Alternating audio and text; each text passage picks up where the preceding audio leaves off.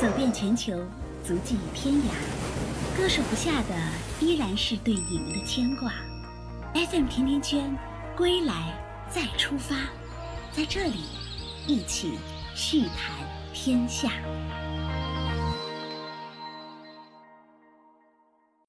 大家好，甜甜圈给大家带来问候。上期的节目，我们对二零二一的开年第一周做了关键词的盘点，听友们反馈很热烈，要求甜甜圈做一个年度盘点。那过去的二零二零年确实有点儿让人费解。二零二零年，全球共有超过一百六十五万人死于疫情的大流行，大约有一半的全球人口在疫情的封锁令下生活。那同样在这一年，国际政坛风云变幻以及贸易争端造成的分裂和对立，正在撕裂着整个世界，每个国家都无法置身事外。而对于澳洲来说，山火肆虐，疫情席卷，经济衰退，澳洲贸易争端，布雷顿的报告，对外关系法这一系列事件的影响将会延伸到二零二一年，甚至更久远。这期节目我就综合过去一年来 ABC News 的深度专题报道，以及 Google 公布的二零二零年澳洲人搜索年度新闻榜来盘点二零二零年澳洲热搜的十大。关键事件，首当其冲的自然是一月份的澳洲山火，这是全球十大最贵的自然灾害了。澳洲山林大火是2020年的绝对热词。年初山火持续，新州各区都受到了大火的影响，包括了北海岸、中北岸、猎人谷还有蓝山。全州统计啊，总共发生了一百多场大火。悉尼附近的灾区空气污染已经接近了顶级，在室外呼吸相当于要吸三十七根香烟。而墨尔本的空气质量也被评为了非常差和有害等级，被宣布进入了紧急或者是。灾难的状态。南澳的阿德莱德山和坎加鲁岛同样发生了大火，昆州和西澳的受灾程度相对较轻，塔州和首都领地所受的影响最小。据悉尼大学统计研究发现啊，澳大利亚全国超过十亿只的哺乳动物、鸟类和爬行动物很有可能已经在这一场全国的山火当中上升或者受到了严重的影响了。这其中有些物种是澳洲独有的。几个月的山火共烧毁了超过五百九十万公顷，受灾的面积是二零一九年亚马逊森林火的两倍之多。SBS 的最新报告还显示，在二零二零年全球十大最贵的天气灾害的保险损失当中，澳洲山火跻身榜首。第二个关键事件就是新冠疫情席卷全澳。二零二零年，澳大利亚也和全球各国一样遭遇了新冠疫情的重大打击。在疫情之下，原来人头攒动的悉尼歌剧院的门口变得空空荡荡了。从一月二十五号，澳大利亚发现了第一例新冠确诊病例开始，联邦政府接连的推出了一系列的措施来应对这个危机。二月份，武汉撤侨；三月份，实施了全球的旅行禁令。再到澳洲边境彻底关闭之后，是全国推行了严格的社交距离规定，停止非必要场所的运营，削减了公共场所聚会人数，限制居民外出。到了四月，澳洲全面的 lockdown。澳大利亚还宣布取消了中小学的全国统考，因为有多所学校爆发了疫情，所以全国多所的大学和多个州的中小学改为网上教学。那疫情也改变了澳大利亚的工作方式。在疫情导致的封锁期间，近大半的澳大利亚就业者在家中上班。特别值得注意的是，在疫情期间，澳大利亚针对亚裔人的种族歧视有所增加。亚裔社区中，越来越多的人开始公开发声来讲述自己的遭遇。他们当中，有的人受到了言语和身体上的攻击，有的人被拒绝提供服务。澳洲的总理和政府部长也多次在公开场合来呼吁要停止种族主义的攻击。第三件事是澳航的亏损，受到新冠疫情和山火的影响，澳洲的航空业和旅游业的损失非常的惨重。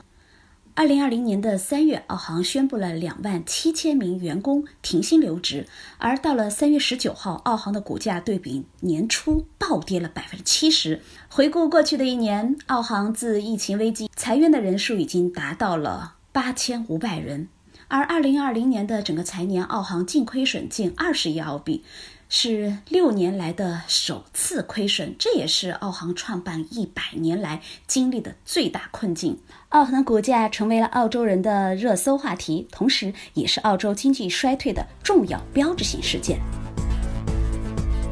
第四件事儿，我们来关注一下降息。新冠在全球的爆发对澳大利亚经济造成了深重的影响。澳大利亚央行三月宣布降息，利率下降零点二五个百分点，降至了历史最低的百分之零点五。同时，四大银行也迅速采取了行动，历史性的宣布与央行保持一致，利率下调。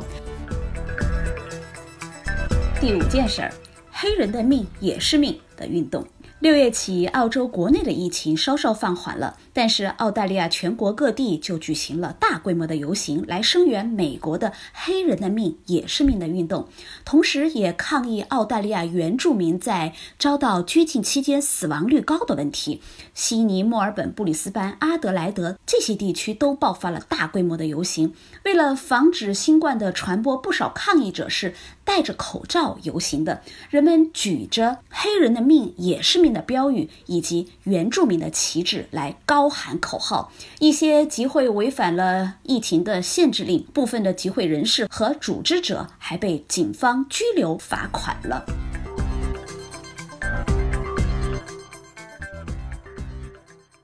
第六件事儿，维州爆发第二波疫情。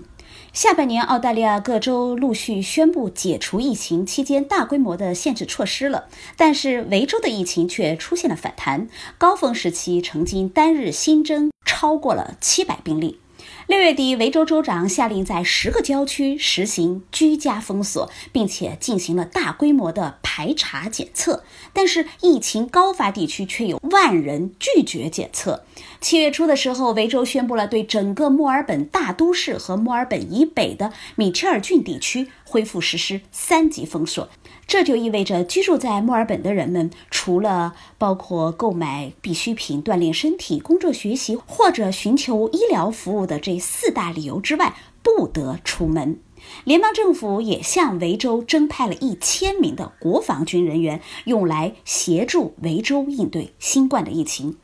而到了八月初，实行了夜间的宵禁，同时还将强制口罩令扩大到整个维州，并且大规模的关闭了商业企业。政府还推出了总值三十亿澳元的史上最大规模的企业纾困计划。第七件事儿，三十年来首次经济衰退。受到疫情的影响，澳大利亚的失业人口骤增，近三十年来出现了首次经济衰退。三月份，澳大利亚的联邦政府曾经三度宣布了刺激经济的方案，短短的一个月之内，三次宣布斥资的金额是呈几何倍数增长的。但是，即便在政府出台一连串的经济刺激的措施之下，六月份的失业率依然升到了百分之七点四。来自于澳洲的统计局的数据就显示了，随着各州和领地的疫情逐渐的放宽，那第三季度的经济增长的是百分之三点三。但是，经济复苏的道路依然是颠簸不平的，澳洲失业率还将会连年保持高位。第七件事儿，澳中关系和澳中贸易。国际关系学家们普遍地认为，澳中关系在二零二零年降至了自一九七二年两国建交以来的历史最低点，而澳大利亚的葡萄酒和龙虾成为了澳中贸易争端的牺牲品。四月份的时候，澳大利亚政府提出对新冠病毒爆发的源头进行独立的调查。总理莫里森在与特朗普以及默克尔、法国的马克龙的谈话中就推动了这个想法，而莫里森呼吁对新冠病毒起源展开国际调查，被普遍的认为是引发两国贸易争端的导火索。第八件事，十年。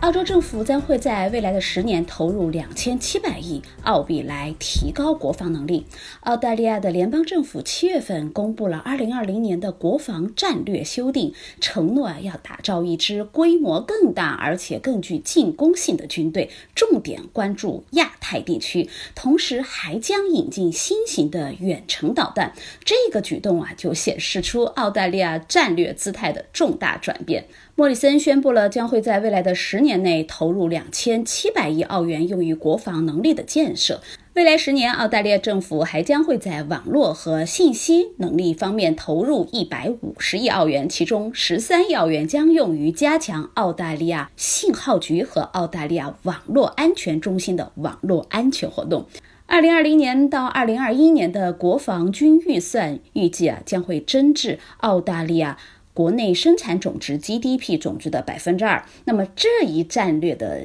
修订承诺将会给国防部增加七百亿澳元。第九件事儿，布雷顿报告。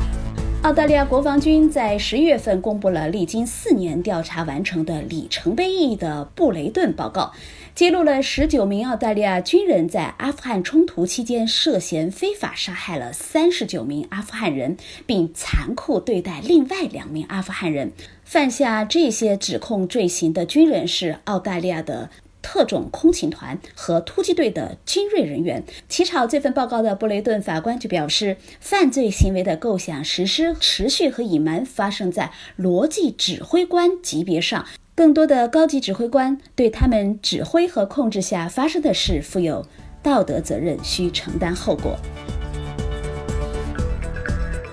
第十件事儿，对外关系法案。澳大利亚国会在今年休会前通过了对外关系法案。这个法案赋予了澳大利亚的联邦否决由各州和地方政府或大学与外国签署协议的权利。联邦政府今年八月才宣布推进这一项法案，不到四个月的时间，法案就通过了，成为了法律，被认为速度极快。莫里森在宣布这一项立法的时候说，他想要确保澳大利亚各级政府统一口径，并按照统一计划来行事。联邦党政府将对外关系法案的迅速制定和通过视为立法上的胜利，但是工党和绿党对于这个法案的起草和辩论方式却提出了严厉的批评。一百个人心中有一百个哈姆雷特，听友们，你们心中的十大事件是哪些呢？好了，这期节目就到这里了，我是你们的老朋友甜甜圈，欢迎听友们继续给我留言评论或者私信，f m t i a n t i a n q u a n，期待你的留言，你的一句话，也许就会温暖异乡的小伙伴。我们下期再见。